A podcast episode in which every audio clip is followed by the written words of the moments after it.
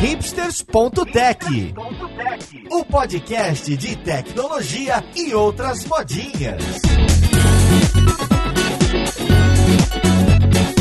Olá, caros ouvintes, e sejam bem-vindos a mais um episódio do Hipsters.tech. Nessa Semana da Criança, a gente tem um episódio muito especial. A gente vai falar sobre o ensino de programação para crianças, para jovens e mais ainda, para todo mundo. Será que vale a pena? Será que não vale a pena? Como que a gente faz hoje em dia para ensinar as nossas filhas, os nossos filhos a codarem? E será que vale a pena? Então vamos lá podcast ver com quem que a gente vai conversar.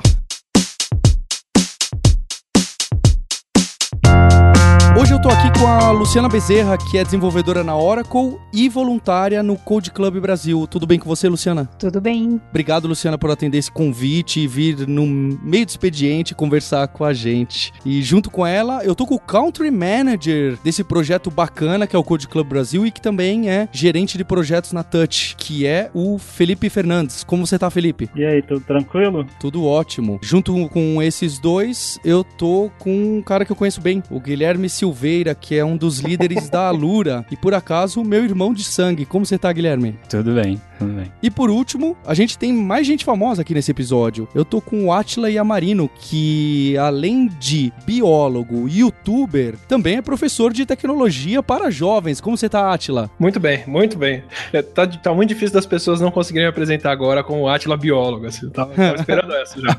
eu pensei em cientista, acho que cientista se encaixa bem para você. Eu queria começar essa conversa sabendo a opinião de vocês sobre código para crianças, código para jovens. Então, alguns anos atrás teve esse movimento forte do code.org, muito bacana, para incentivar as pessoas a falar: tenta escrever um pouco de código, vai lá ver se é o que você gosta, porque tem muita carreira, muita oportunidade, muita vaga de emprego, e é um negócio bacana, é o que a gente faz, é o que a gente gosta. Apareceu até o Barack Obama chamando e falando: olha, eu também consigo aprender a programar. Foi um movimento que fez muito barulho. Ao mesmo tempo, começou a surgir essas oportunidades de colocar ensino de programação em escolas, do ensino fundamental, no ensino médio. É um debate grande nos Estados Unidos, até onde eu li, já 25% das escolas oferecem esse tipo de curso. E eu queria saber então isso. Vocês acham que aqui no Brasil, por exemplo, seria algo super interessante toda escola pública, seja ensino fundamental, seja ensino médio, ter um ensino obrigatório de programação ou de alguma matéria como essa? Particularmente eu acho que assim, a gente tem uma série de desafios que ainda são mais urgentes quando a gente fala de escola pública e de educação pública no Brasil. Né? Tem problema dos professores, uma série de problemas de infraestrutura e uma série de outras coisas que ainda tem para se discutir. Não sei se a gente teria nem professores suficientes para poder ensinar isso. Mas para as escolas que têm condição, para escolas particulares ou para escolas públicas modelo, para as escolas com especialidade, para ensino médio técnico, por aí vai, eu acho que seria a coisa mais proveitosa do mundo, assim. É, não sei dizer se obrigatoriamente, mas ter um esforço muito grande nessa direção, acho que seria extremamente proveitoso, assim. Por mais que a gente não dependa disso, particularmente, eu, qualquer conhecimento que eu tivesse de programação e código me ajudou a minha carreira inteira, assim. Eu não vejo essa necessidade diminuindo daqui para frente. Eu concordo com ele nesse sentido de que as escolas públicas, elas têm outros desafios a serem resolvidos antes de introduzir programação. A minha unidade da Code Club funciona com alunos de uma escola pública, aos sábados de manhã. Eu, eu sempre tento estender as minhas aulas ao público ali do bairro. O que eu percebo é que falta um pouco de base para eles nas matérias da rede pública mesmo, um pouco de lógica de matemática, às vezes até ortografia. Mas o que eu acho interessante é que todo jovem tenha acesso a conhecer pelo menos uma introdução do que, que é programação, para desmistificar e também porque muitos vão se identificar super bem com aquela área, vão querer aprender mais. Aí eu acho que para esses deveria ter uma coisa assim um pouco mais especializada de acordo com o interesse deles, com a capacidade deles, mas não que a gente tenha que obrigar toda criança e todo adolescente a, a programar. Eu concordo com a Luciana e, e também entendo o ponto que o, é o Atila, né, comentou sobre ser obrigatório ou não obrigatório, né? Eu acho que o Code Club, quando ele nasceu, por exemplo, ele nasceu sendo uma parada optativa, né? E, e aí, assim, as crianças, elas se, se associavam é, por interesse. Então, ensinar programação é muito mais do que você formar um programador, é mais você mostrar o que, que você pode fazer com o computador, o que, que o computador pode fazer com você ali criativamente, sabe? Quando a gente mostra um cientista, né, ou biólogo que usa programação no seu dia a dia, é, também tem outras profissões que podem utilizar programação no dia a dia, ou utilizam programação, ou se beneficiariam com o conhecimento da programação. O pessoal que mexe com Excel, esse pessoal todo aí, é tudo, de uma certa forma, já está trabalhando com programação, ou de conceitos de programação. Bem observado. Quando você ensina uma criança a programação, e aí a Luciana fala, ah, eu tenho dificuldade porque algumas pessoas, é, é, algumas crianças não têm a base, né? A programação se torna uma maneira legal de você mostrar algumas coisas que são só teóricas de uma maneira prática. Então você consegue mostrar a física, é, mostrar a gravidade acontecendo, você pode mostrar é, fórmulas matemáticas ali na tela na hora que ele está criando o joguinho dele. Então eu acho que sim, programação é, deveria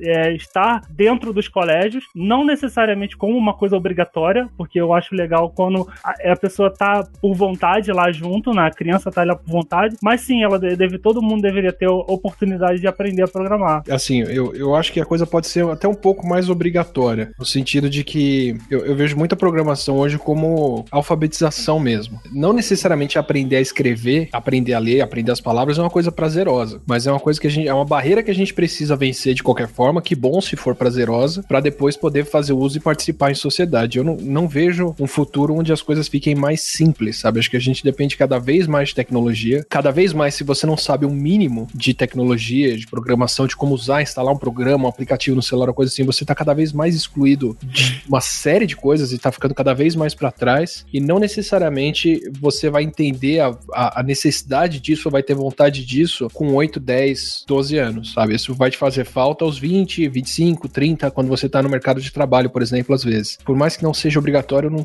eu, acho que é uma boa forma de contato com o que é tecnologia informática e muito mais necessária do que uma coisa que eu vejo como optativa e vamos ver se as pessoas gostam, sabe? Eu acho que um pouco né, do que todos comentaram, existe um buraco ainda muito grande na sociedade em geral. Todos nós temos dificuldades com regra de três. Então é óbvio que aqui nós especificamente somos a exceção, trabalhamos com tecnologia, com desenvolvimento de software, com ciência, etc. Mas o padrão da sociedade moderna no Brasil e fora é temos dificuldade com regra de três. Então, como a gente vai impor o aprendizado e o ensino de, de uma coisa ainda mais sofisticada, sendo que a gente tem essa dificuldade ainda no ensino, que é uma coisa um pouco do que o Atila bateu. E então existe uma base a ser trabalhada e ligado ainda também ao que foi comentado é o legal da programação, do desenvolvimento de software, da animação, etc, é que a gente consegue trazer esses conceitos, seja da regra de três, da matemática, da simulação da geografia, da história, né, da economia, é tudo isso a gente consegue simular, como foi citado, trazer essas ideias e abordar elas no computador. Eu posso ter uma escola que tem um laboratório de química e uma outra escola que tem um laboratório de física, mas se eu tenho um computador, eu tenho o poder de simular o laboratório de química,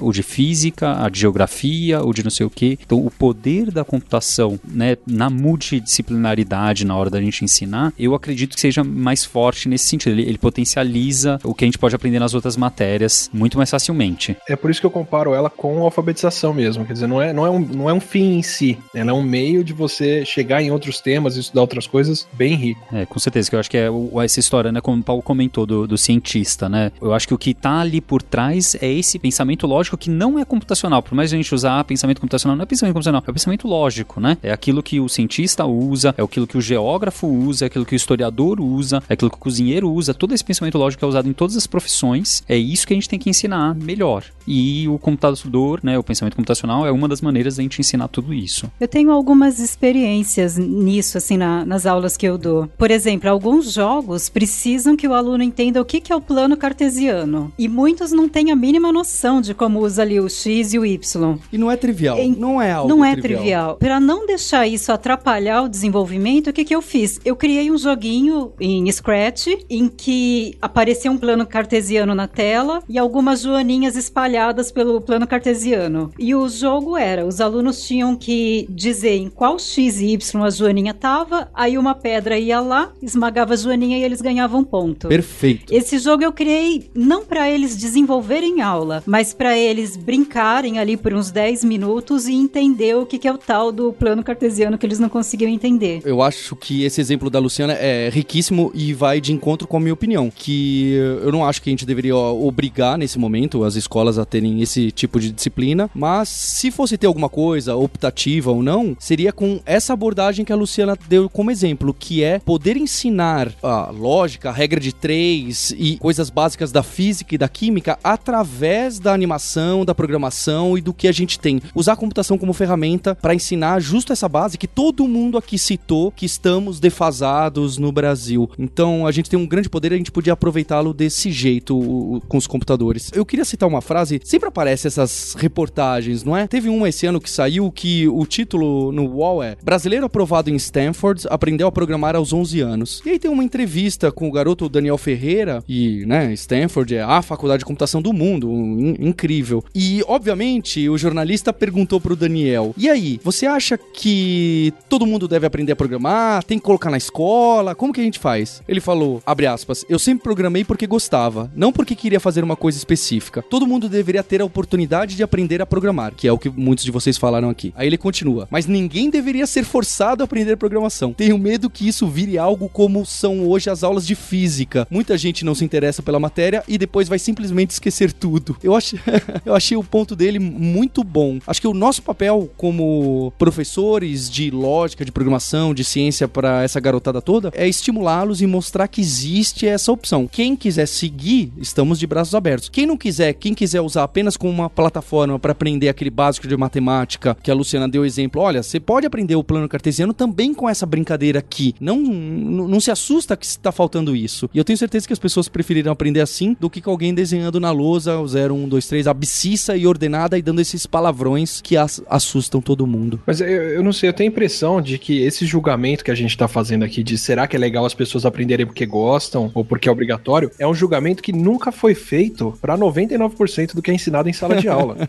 é verdade. Sabe? E a gente perde, assim, muitas aspas aqui, e é, é uma opinião única e exclusivamente minha, abraço e me responsabilizo por ela, mas a gente perde tempo ensinando muita coisa hoje em dia que com dois cliques no Google as pessoas aprendem e deixa de ensinar como fazer os dois cliques no Google. Ou a regra de três. A gente deixa de tratar do básico, mas o básico, bom, se nem o básico foi tratado, é um sinal da deficiência e não do que a gente está ensinando. Mas, de, sabe, nomes de capitais, afluentes do rio, datas históricas, uma série de coisas que ninguém precisa mais decorar. E, no entanto, quando vai procurar no Google, você clica na primeira alternativa, na, no primeiro resultado da busca e trata aquilo como verdade porque tem figura no artigo. É, o nosso ensino, de, de modo geral, ele não está atualizado para a época que a gente está vivendo, né? A gente é. data o modelo de aula do século XIX e a gente também não, não considera teorias como a das múltiplas inteligências para poder ensinar ninguém. É, na verdade, são pouquíssimos colégios que tomam isso como regra ou como parâmetro para balizar, né? Digo, mais fundo ainda, assim, é. essa régua que a gente está aplicando à programação não foi aplicada a essas outras coisas todas, e se a gente aplicasse do zero, era mais capaz da gente ficar com programação e abandonar biologia, por exemplo. Bem, o, o Atila é maluco, ele quer tirar. Ele quer arrumar confusão com os próprios colegas de trabalho, o problema é dele. O problema é dele. Vai dar treta. Mas eu acho que o exemplo que o Atila citou dos dois cliques é muito importante, que é aquela questão da alfabetização digital. A pessoa, ela sabe procurar no YouTube o vídeo da nova música, o novo clipe que saiu, mas no momento que ela precisa resolver um problema no trabalho dela, ela quer melhorar alguma coisa, etc., ela consegue encontrar isso na internet, sabe? Usar o computador como ferramenta do dia a dia, isso não é ensinado para as pessoas, né? Então, de novo, a gente vive uma bolha privilegiada nossa em que a gente teve oportunidade de aprender ou alguém nos ensinou a fazer isso. Mas a população não é ensinada. Nem nessa bolha privilegiada. Eu fui dar um curso de ensino de ciências com a internet para licenciatura em biologia da USP. Assim, é um, é um, é um grupo bem filtrado de pessoas que quer estudar biologia, quer ensinar biologia, que prestou vestibular, passou e por aí vai. Era um grupo de 19 a 21 anos. Eu falei, eu não vou dar uma aula de Google para essa turma, porque né, eles usam isso desde que nasceram. Mas não, ofereci uma aula falando, olha, busca com aspas, termos booleanos, nananã. Todo mundo de queixo no chão nunca tinham feito aquilo. Eu falei, mas como assim? Vocês usam. Quem aqui usa Google todo dia? Todo mundo levantou a mão. Vocês nunca buscaram isso? Não. Mesmo dentro desse tipo de núcleo privilegiado, sabe? Luciana, Felipe, vocês participam do Code Club Brasil, que é uma iniciativa do Code Club que nasceu na Inglaterra. Vocês podiam explicar um pouco mais como que surgiu e o, e o que, que vocês fazem exatamente? Porque tem muito ouvinte que está interessado a ensinar programação, um pouco de código para filha, para o filho. E aqui a gente vai falar de várias oportunidades, mas o Code Club, sem dúvida, é uma das estrelas e, e um dos projetos que tem mais tempo aí de estrada. O que, que vocês podem contar? O Code Club ele nasceu na Inglaterra, para quem não sabe da história, né? Nasceu por intermédio de duas meninas, a Claire e a Linda. A Claire, ela é designer e a Linda é programadora. E ela, o, o Code Club nasceu num papo de bar, onde elas estavam trocando ideia com os amigos, questionando como que o ensino era de informática era aplicado na Inglaterra, onde as crianças estavam aprendendo nas aulas de informática, elas aprendiam mexendo em programas de editor de texto ou planilha eletrônica. E aí ela começou a questionar, tá, a gente está formando uma nação de é, a,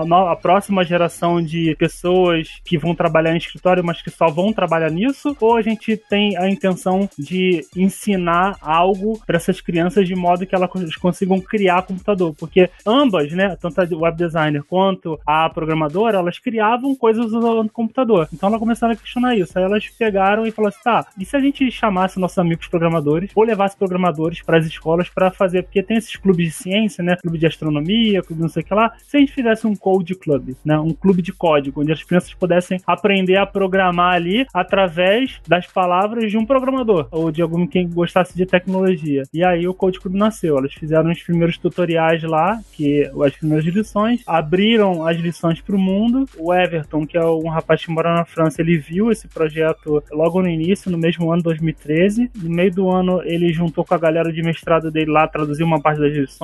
Eu entrei no, no projeto, eu não conheci o Everton, eu entrei mandando contato lá no e-mail e a gente comecei a ajudar eh, ele desde então. O Code Club Brasil nasceu, se tornou uma ONG e aí a Luciana pode de repente falar sobre como que isso se aplica ao dia a dia. Antes de ser voluntária na Code Club, eu fui voluntária por quatro anos numa outra ONG, Ensina Inglês com voluntários em escola pública, a Cidadão Pro Mundo. Então, muita experiência que eu tive durante esse tempo de dar aula de inglês, como por exemplo, conhecer o perfil de aprendizagem de cada idade, entender como é que você faz para engajar os alunos no aprendizado, comecei a utilizar quando eu abri minha unidade da Code Club. Então, por exemplo, na Inglaterra eu acho que eles recomendam o ensino a partir dos 7 anos, mas pela minha experiência, eu percebi que os alunos a partir de 12 eles conseguem focar um pouco mais e ficar presos ali por uma, duas horas, tentando atingir o objetivo deles ao, ao criar o jogo deles, né? A maneira como eu tento dar as aulas é assim: a gente tem um programa de aula que os alunos podem ir lendo e seguindo, só que se eu percebo que algum aluno tem o interesse de colocar um desafio diferente no jogo, de colocar uma pontuação diferente, eu vou incentivando ele a fazer e eu vou orientando. Então, eu não gosto de fazer uma coisa assim muito quadradinha do tipo, você tem que fazer o que tá no papel, porque é assim que se programa. Eu gosto que ele se desenvolva. Se ele quer colocar uma contagem lá de melhor jogador, se ele quer colocar 10 desafios, se quer colocar um nível a mais, eu vou orientando nesse sentido. Quer colocar o hipopótamo voando, né? Que já aconteceu Exatamente. um pouco de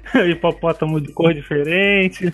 Isso. E aí, assim, eu percebo que tem alunos que eles gostam de ficar mais ali na, na trilha do programa proposto, mas tem outros que gostam de criar. Então eu tento, assim, entender o que que faz o olho deles brilhar, o, brilhar, o que que prende a atenção deles, e eu vou tentando seguir essa meta. Às vezes acontece da mesma aula em semestres diferentes e a aula tomar rumos completamente diferentes. Por exemplo, tem um dos programas lá que é corrida de barco, que em um semestre eles seguiram o programa direitinho. No outro, tinha um grupo de alunos que eu falei, esses alunos eu acho que eles podem ser mais desafiados. Então eu mostrei para eles o jogo funcionando e eu falei, agora vocês tentam programar. E aí eles saíram programando e cada um conseguiu atingir lá o objetivo usando recursos de maneiras diferentes. E foi muito legal porque eles criaram da cabeça deles sem a gente orientar nada. E Luciana, tem vários programas, tem várias escolas que oferecem cursos para crianças, para jovens, mas o, o Code Club Brasil, como que ele funciona com essas escolas públicas? Uma escola pública entra em contato com vocês, vocês oferecem para escola da região de onde vocês moram e também em quanto tempo vocês oferecem um semestre para cada grupo de crianças, qual o tamanho de grupo de crianças, como que funciona o curso, essa sequência que vocês têm mais fechadinha? Muitas escolas escolas em São Paulo, escolas estaduais, elas oferecem um programa chamado Escola da Família. Então, essas escolas abrem nos finais de semana e elas aceitam qualquer pessoa que queira fazer um projeto ali, ensinar a dançar, ensinar inglês, ensinar programação. Então, eu entrei em contato com uma das escolas que eu sabia que tinha essa escola da família, perguntei se eles poderiam me emprestar a sala de computadores e nessa escola a diretora foi super solícita, então eu utilizo a estrutura da escola aos sábados.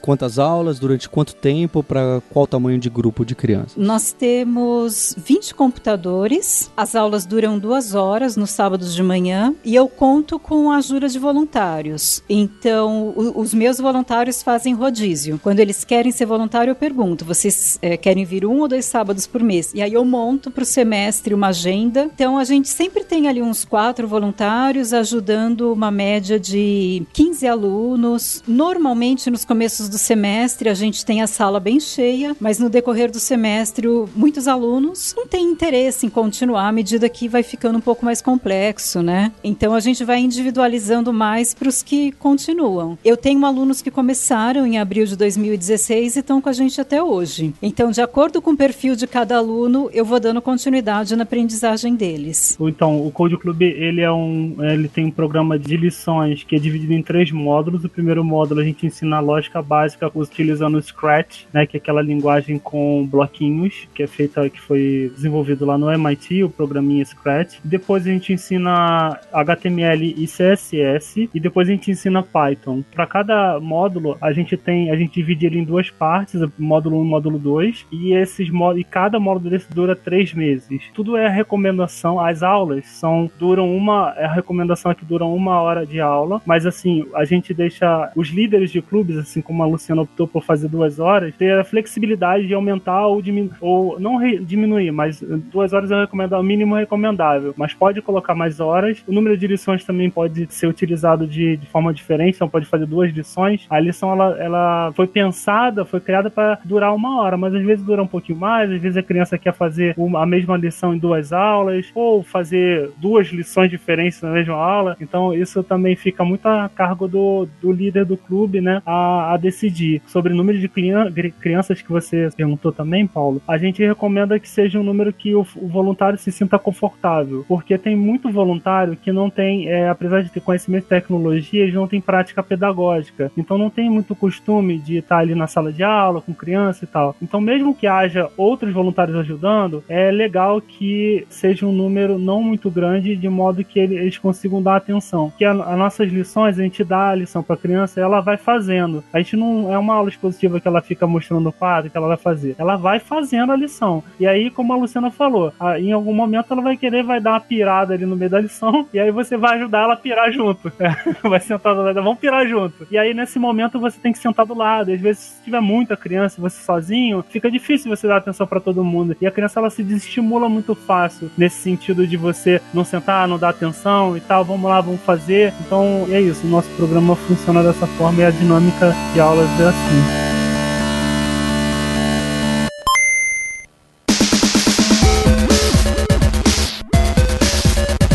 Tem um ouvinte que talvez nem seja programador, nem seja desenvolvedor, e ele ela quer ensinar a programação para o filho, para a filha, ou quer dar os primeiros passos. É, vocês citaram Scratch, o Guilherme e o Atila também tem experiência com Scratch, que é o que a gente usa na Lure Start, depois vou pedir para eles falarem. Que outra opção que uh, os pais têm para ensinar os filhos a programar? Então, o Scratch, para quem não conhece, o, o Felipe falou um pouco, que é uma linguagem de programação que tenta ser totalmente visual. Então você vai empilhando bloquinhos tipo Lego e você cria laços e condicionais e tudo mais visualmente para tentar dar o apelo pro jovem falar: "Não, olha, fica preso aqui, olha que legal, é colorido, é bonito, as coisas pulam e explodem", que para mim faz todo sentido. Você tem que ganhar a motivação, você tem que ganhar o interesse do aluno. Mas quais são outras opções que a gente poderia usar para ensinar? Vocês falaram de Python, HTML, o que mais que vocês conhecem? Uma coisa é, depende da idade da criança ou do jovem. Então, se a gente está falando de uma pessoa mais jovem, jovem, um pouquinho mais velha. É muito mais tranquilo você entrar já com uma linguagem não visual, mas a linguagem visual ela pode ser usada por qualquer um, independente de idade. É uma porta de entrada super tranquila. Então o Scratch é muito bom para isso. A única desvantagem do Scratch é a questão de mobile, né? Hoje em dia você tem mais mobile aí do que computador com a galera, se eu não me engano, né? O Scratch resolve muito bem esse problema para ensinar a base, né, de lógica, de animação, de criação de história, de contar história, etc. E qual que é a ligação com o mobile? Qual que é o problema? O problema é que ele não funciona no Android por enquanto. Mas para iOS, para quem tem acesso a, a, um iPhone, etc, existe algo equivalente da própria, da própria Apple, que é o Playground. É, só que também aí é, você precisa ter acesso a iOS, que é muito mais caro, né? Então tem essa dificuldade. E essa é uma porta de entrada através de jogos, de animações, de contar histórias, da criança contar a própria história dela, montar uma, uma cena, fazer alguma coisa do gênero. Então é, é uma porta de entrada da super legal. Por outro lado, quando a pessoa também é um pouquinho mais velha, ela vai ter interesse mais em aplicativos do que em joguinhos do gênero. Então talvez o interesse dela seja em fazer um aplicativo que resolve algum problema lá da família, da comunidade, da escola, dos amigos. E aí existe uma outra linguagem visual, que é o App Inventor, ou um programa, não sei a definição formal. E o App Inventor, também do pessoal do MIT, também visual e serve para criar aplicativos para Android. Então também é uma outra porta de entrada bem legal para crianças e jovens e a gente também usa lá na Luristart. Acho que tem esse eixo no começo, né, de você no começo gerar um, problema que cria um interesse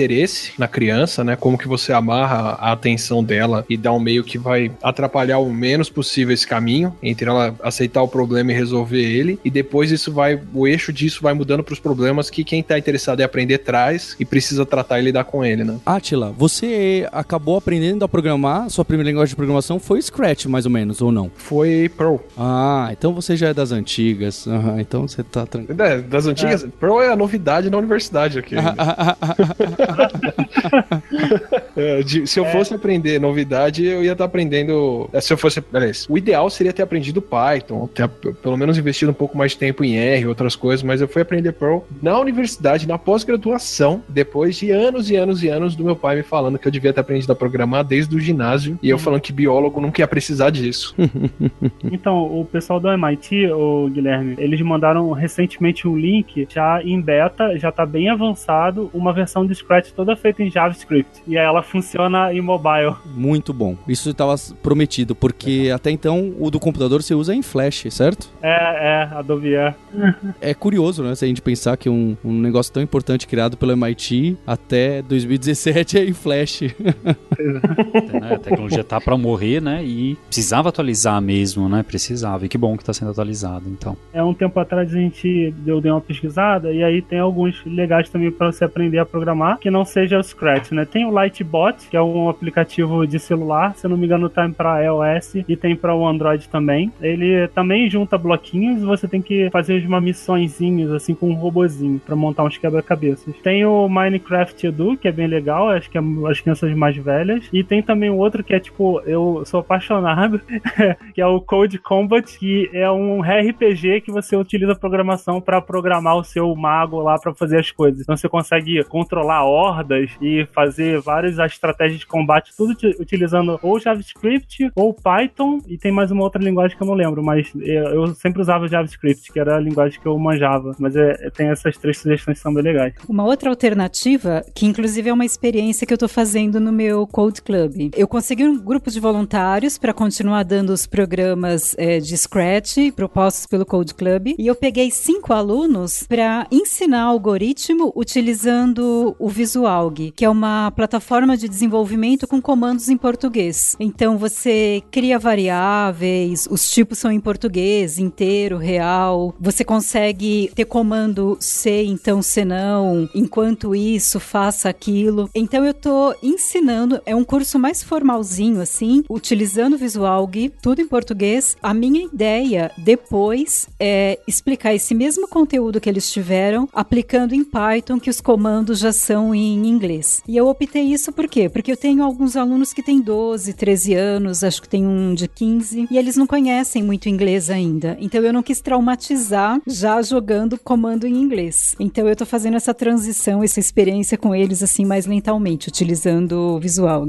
Achei muito legal essa posição da Luciana, porque quando eu era menino eu tinha esse preconceito com as linguagens de programação em português, né? O Portugal, que algumas pessoas veem em algumas faculdades. Assim como muitas pessoas repetem, ah, mas o programador tem primeiro que aprender inglês. Por que isso? Você tirou isso de onde da cabeça, certo? É, o inglês é mais uma barreira para ainda mais para criança ou para o jovem aprender. Quanto tempo não demorou para você aprender inglês? A não ser que realmente você seja da bolha e você cresceu numa escola bilíngue e você sempre estudou, teve cursos privados particulares, é, o inglês é sim uma barreira e não é simples de aprender. Então, se der para você tirar isso da frente, tudo que der para você tirar da frente do aluno de barreira é excelente. Por isso eu acho ótimo o JavaScript como primeira linguagem, porque ele não tem que instalar o Python, ele não tem que abrir o terminal, ele abre o bloco de notas e escreve o código e dá dois cliques, ele abre no Chrome. Você tira barreiras. Então essa ideia de também tirar um inglês, né? Porque ah não, mas é só for, if, todo mundo sabe que if é C. Não é bem assim, não é assim que funciona. Não. É, então a, a minha ideia é essa: escolha uma ferramenta que não apresente barreiras para criança ou para o jovem, ou mesmo para quem não é nem criança e não é jovem. É você tentar a pessoa ser bem-vinda à, à programação. Olha, senta aqui, a gente vai conversar uma hora e você vai levar para casa uma coisa que você vai mostrar para sua família e falar, poxa, que legal. Acho que esse tem que ser o objetivo, é assim que você vai motivar a pessoa a aprender a programar. Quer dizer, o ponto todo é resolver o problema muito mais do que ter que lidar com esse tipo de desafio antes, né? Exato, do que ter que ficar explicando, ah, mas antes você precisa aprender isso, antes você precisa aquilo, antes você precisa do Linux, antes você precisa do Python, antes você precisa aprender o que é o terminal. Poxa, pera lá, você nem ia me ensinar a programar? Parece pra gente, fala, poxa, Paulo, mas isso aí tudo é básico,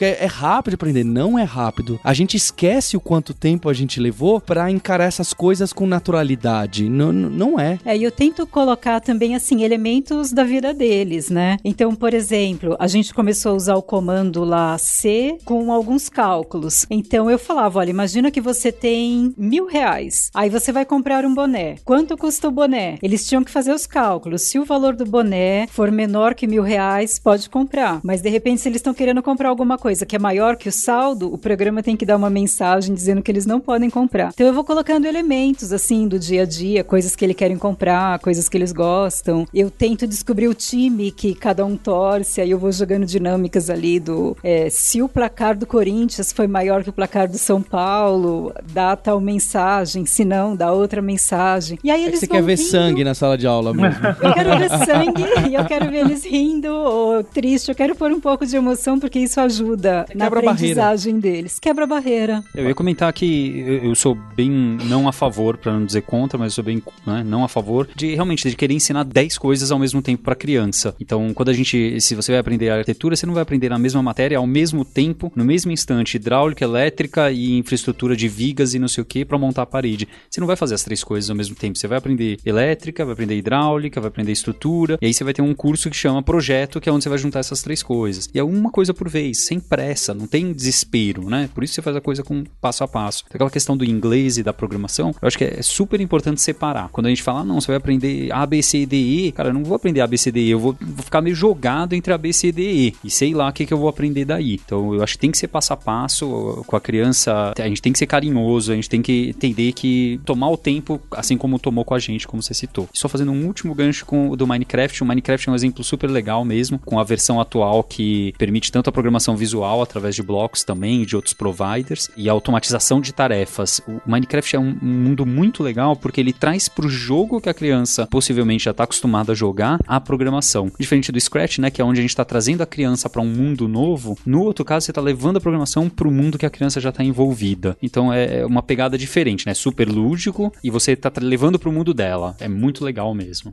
E aí, fazendo um alto jabá e uma transposição que. Essa foi a ideia do Nerdologia até. E ao invés da gente esperar que as pessoas se interessem por ciência e venham para essa outra, para qualquer outro lugar, a gente vai para a plataforma onde elas já estão e vai levar a ciência lá. Então, você trabalhar no meio que já está sendo frequentado, usado, que a galera já sente à vontade, já tem o programa instalado, já tem familiaridade, é muito mais bem recebido do que você ter essas cinco barreiras. Não, primeiro vocês vão instalar aqui Python, agora vocês vão aprender um pouquinho de inglês e agora a gente vai, quer dizer, 15 etapas depois, 20% da turma ainda está prestando atenção. Na internet você vê que tem muito caso de programadores que começaram na carreira escrevendo scripts pro Quake ou pro Unreal, editando e fazendo a arma funcionar de outra forma. E o curioso é que as pessoas começam editando código meio que no copy-paste total, porque ele entra lá e vê aquelas funções de 30 linhas, a única coisa que ele consegue alterar de maneira fácil é o número, né? É quanto de dano dá, qual é o tamanho do tiro, qual é o volume do barulho que faz. E se você for ver, o Scratch, muitas tarefas, jogos e lições do Scratch são assim. Olha, tá aqui meio que prontinho, você só precisa adicionar o tiro, você só precisa mudar a cor disso, porque isso vai te dando confiança, vai fazendo a pessoa se sentir segura de que, olha, isso aqui não é um monstro, essas 10 linhas aqui, edita aqui essa primeira, mexe nesse número, nessa segunda, mexe, em vez de ser maior, põe menor, vê o que acontece. Então, essa experimentação, que deve ser o que aparece muito no Minecraft, faz a pessoa começar a ligar alguns pontos. Ah, agora eu entendi como que é, a tal da lógica de programação que a gente tanto bate na tecla começa a aparecer nessas experimentações de jogos ou, ou seja lá o que for. É, vai sair aquela coisa do tipo, fiz uma tela preta somando 50 telas meio transparentes, é. né? Aquela aberração, mas depois de um tempo você ganha o critério para entender o que saiu de certo e errado ali e aprender de verdade, né? Aprende a, a ser hacker logo de início, né? já hackeando já joguinhos já. Mas acho que é verdade que até no próprio site do Scratch, no guia de professores deles, que eles têm, acho que em inglês, acho que não tem em português, não sei dizer, eles têm uma sessão sempre a cada aula que chama debug, que é isso que eles fazem. Eles dão um projeto com algumas características, né? Depois eles terem ensinado e feito um projeto inicial, eles dão um segundo projeto com algumas características e falam: olha, agora tenta mexer nesse projeto porque ele tá com um problema ou porque tá funcionando de uma maneira diferente, etc. Que é justo essa questão exploratória, que eu acho que tá ligado com o que o Atila falou lá do dois cliques lá atrás do Google, sabe? Que é você correr atrás de ver o que que acontece. E a gente trouxe no Alura Start também, eu dei, literalmente, eu roubei a ideia lá dos tutoriais do Scratch, que eu achei isso muito bom. De você conseguir fazer o, o aluno explorar. Que foi comentado no Code Club também, de sentar do lado do aluno, duas vezes foi citado, sentar do lado do aluno e junto com ele e, e sentindo lá o que, que o aluno tá querendo fazer acontecer, né? É exploratório mesmo. Eu queria, pra gente fechar o programa, eu queria saber de vocês. Como que cada um começou a programar, com qual linguagem e que idade? É, é uma curiosidade. Atila já matou um pouco da charada que você falou que foi uh, na pós-graduação, foi isso? Cara, foi literalmente ter que aprender a programar para lidar com o volume de dados que Excel não resolve, sabe? E aí você percebe o quanto que você foi limitado a vida inteira, tendo que fazer as coisas com 5, 6, 30 cliques no programa, quando com duas linhas de código você podia quebrar aquilo e sair trabalhando. Quer dizer, eu, eu literalmente aprendi a programar por necessidade pura ali, de estar tá mexendo com análise de dados. E depois de aprender isso, usei cada gota do que eu aprendi dali pra frente e senti muita falta de não ter aprendido mais. Felipe, como que foi você? Cara, código, a primeira vez que eu mexi em código foi exatamente como você falou, tentando mexer no joguinho que é para conseguir mais vida. Eu descobri um tutorial e aí eu mexia num código, sei lá, parecia binário, assembler, algum treco assim. E aí eu buguei joguei o jogo várias vezes e depois funcionou. Aí com 14 anos, meu pai, é, acho que ele era um visionário, ele é um visionário, né? Ele me colocou no curso de programação. E aí eu, eu aprendi a programar DBase 3 Plus. E aí depois eu comecei a programar web e nunca mais parei. E você, Luciana? Ah, a minha história não foi tão divertida assim. Eu comecei a aprender na faculdade mesmo. Eu entrei em engenharia e era uma das matérias. E a primeira aula eu olhei e eu falei, eu nunca nunca vou conseguir aprender esse negócio, eu tô ferrada. Mas aí, assim, eu comecei a estudar, comecei a entender a lógica por trás, e aí depois virou a minha matéria preferida, e hoje é o com que eu trabalho. Que linguagem era, Luciano? Era Pascal. Pascal. um pouco antigo. Pô, rolou um saudosismo aí, hein? Eu e o Guilherme, bem, vou deixar o Guilherme contar como que ele lembra dessa história, aí eu conto a minha versão pra gente ver se é diferente ou se bate. Eu acho que só queria comentar aqui antes, é, exceto a Luciana, todo mundo comentou do papel de alguém familiar no incentivo à, à computação, ao estudo disso. É, no meu caso não funcionou muito, mas. É, é. Mas foi, tentando, mas foi bem tentado. É. Então, acho que tem que lembrar disso, de que uma, uma criança, ou um jovem, até mesmo adulto, às vezes precisa de um apoio para aprender alguma coisa. E a gente teve de alguma maneira aí, né? No meu caso, eu tive meu irmão e meu pai. Meu pai, eu não sei o que, que ele programava, mas meu irmão, que aprendeu a programar antes de mim, eu não sei dizer. Eu, eu me lembro dele me mostrando um jogo que adivinhava o meu nome. A minha lembrança é literalmente essa, de eu sentando na frente de um computador meu irmão, o, o, computador fazendo algumas perguntas do tipo, qual é o seu time de futebol predileto? E aí meu irmão perguntava para mim, eu respondia, meu irmão respondia pro computador e de repente o computador falava, seu nome é Guilherme. E aí eu ficava possesso, né? E aí veio minha avó ou minha mãe e o computador adivinhava o nome de todo mundo. Isso me marcou tanto que um dos cursos que a gente tem na Lura Start é esse programa. Eu tenho essa lembrança do Paulo me mostrando esse programa e de eu me interessando por causa disso, sabe? Entender o que, que acontecia ali por trás. Eu lembro que era muito mágico ele me explicando o que, que ele tinha feito. Era, era uma mágica, literalmente. Eu que programei era isso? Mágica. É, você que programou. Você tem certeza? Tenho, tenho certeza.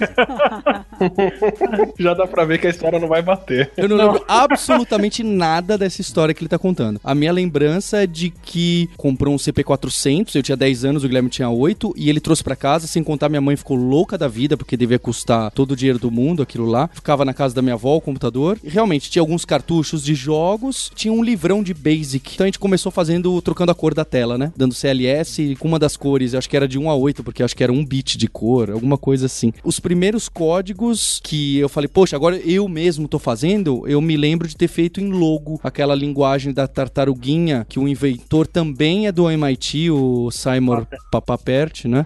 Que, como pronuncia o nome corretamente, Felipe? Papert. Papert, ele mesmo. E ele criou o logo e, e foi. A, era uma linguagem que naquela época muitas crianças aprendiam a programar, né? É uma tartaruguinha que você fala, vai pra frente 10, vira à direita 90 graus, vai pra frente 15 e você começa a escrever um programinha, um script, dá um enter, roda, a tartaruguinha começa a andar e obedecer às suas ordens. Só que ela não faz só isso, tá? Dá pra você criar funções e recursões dentro dela. Então eu lembro que às vezes eu copiava código do livro e desenhava umas coisas com seno e cosseno. Eu falava, nossa, aí já era, era muito pra gente. Foi só na quinta série mesmo que a gente foi fazer curso de Basic do Apple II com a professora nossa. Emília Gonçalves, que hoje dá aula na ETEC. É, a gente tem um carinho muito grande pela professora Emília. Então também teve o um incentivo do pai, teve o um incentivo da professora e foi um caminho muito legal. Agora eu fiquei contente que eu que incentivei o Guilherme. Achava que ele ia falar que era o pai dele que incentivou e não, não que eu mostrei alguma coisa. Eu não lembro nada do pai fazendo algo do computador, não lembro dele chegando perto do computador. É? Não, eu acho que tinha, porque tinha o gravador e ele tinha alguma coisa gravada. Ah. O que eu lembro era da gente jogando os joguinhos, eu lembro do logo, a gente criando coisas pro logo. Eu lembro de marcar um programa feito, foi esse seu. E depois um programa mais pra frente que foi um que você fez já depois de fazer o segundo curso na Delta. Você fez o segundo curso, aí você fez um que guardava os dados em disco, que para mim era uma coisa que era impossível, porque sempre que a gente desligava o computador, a memória ia embora, inclusive o programa. Então, é. quando você fez esse primeiro programa, eu, eu, não entendia como isso era possível. E eu não lembro de nada também. Ah, inclusive, uma vez um aluno novinho pergunta para mim o que, que era um banco de dados. De acordo assim com a idade dele, a explicação que eu achei mais simples foi: banco de dados é um pendrive gigante. e ele entendeu o espírito da coisa. As experiências mais ricas que eu tive com biologia foram depois que eu comecei a dar aula de biologia. Eu tenho a faculdade antes e depois. Eu dormia muito antes de começar a dar aula. Depois que eu comecei a dar aula, eu passei a dormir mais ainda nas aulas. mas eu, pelo menos, guardava aquela informação porque você começa a pensar: não, isso aqui eu vou ter que falar em aula, isso aqui eu vou ter que ensinar, isso aqui eu vou ter que fazer outra coisa. Quer dizer, eu tenho um, um aprendizado de biologia antes e outro depois que eu comecei a ensinar biologia. Ensinar é aprender duas vezes. É, sem dúvida, sem dúvida. É exatamente isso que eu ia falar. Eu acho que, principalmente, ensinar crianças e ensinar sobre uma coisa que é tá um pouco distante da realidade delas, vamos por assim, né? Que envolve uma camada mais de desafio, é um jeito muito bom da gente também reorientar a cabeça, reorientar os exemplos, chegar, por exemplo, nessa analogia do pendrive, né? Uhum. É, repensar aquilo e saber falar daquilo de outra forma, né? Hoje em dia eu me sinto muito mais capacitado a falar de ciência no Nerdologia, onde for, justamente porque já teve essa etapa antes de como que eu vou traduzir isso para outras pessoas, né? Então a gente acaba ganhando essa outra expertise e reaprendendo de novo de uma outra forma quando a gente ensina. Queria só comentar uma última coisa, a gente está liberando esse ano as, a apostila gratuita de Scratch da Luristart. Opa, nem sabia. Outra coisa que eu não sabia. pra quem quiser acessar, se você é um pai, uma escola, etc., queria poder ajudar alguns alunos, algumas crianças, jovens, vai ter algum material aí, tem um material liberado de graça para acessar.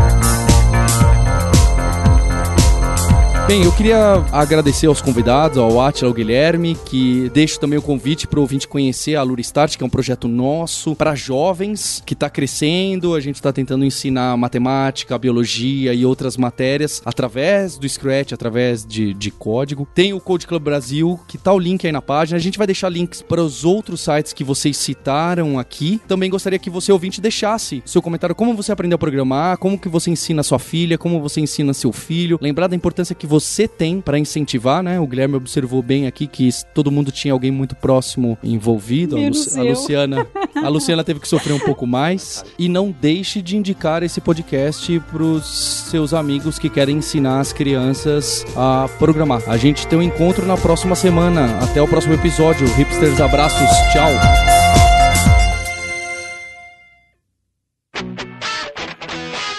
Você ouviu o hipsters.tech, produção e oferecimento alura.com.br, cursos online de tecnologia e Kaelon, ensino e inovação. Edição Radiofobia, podcast e multimídia.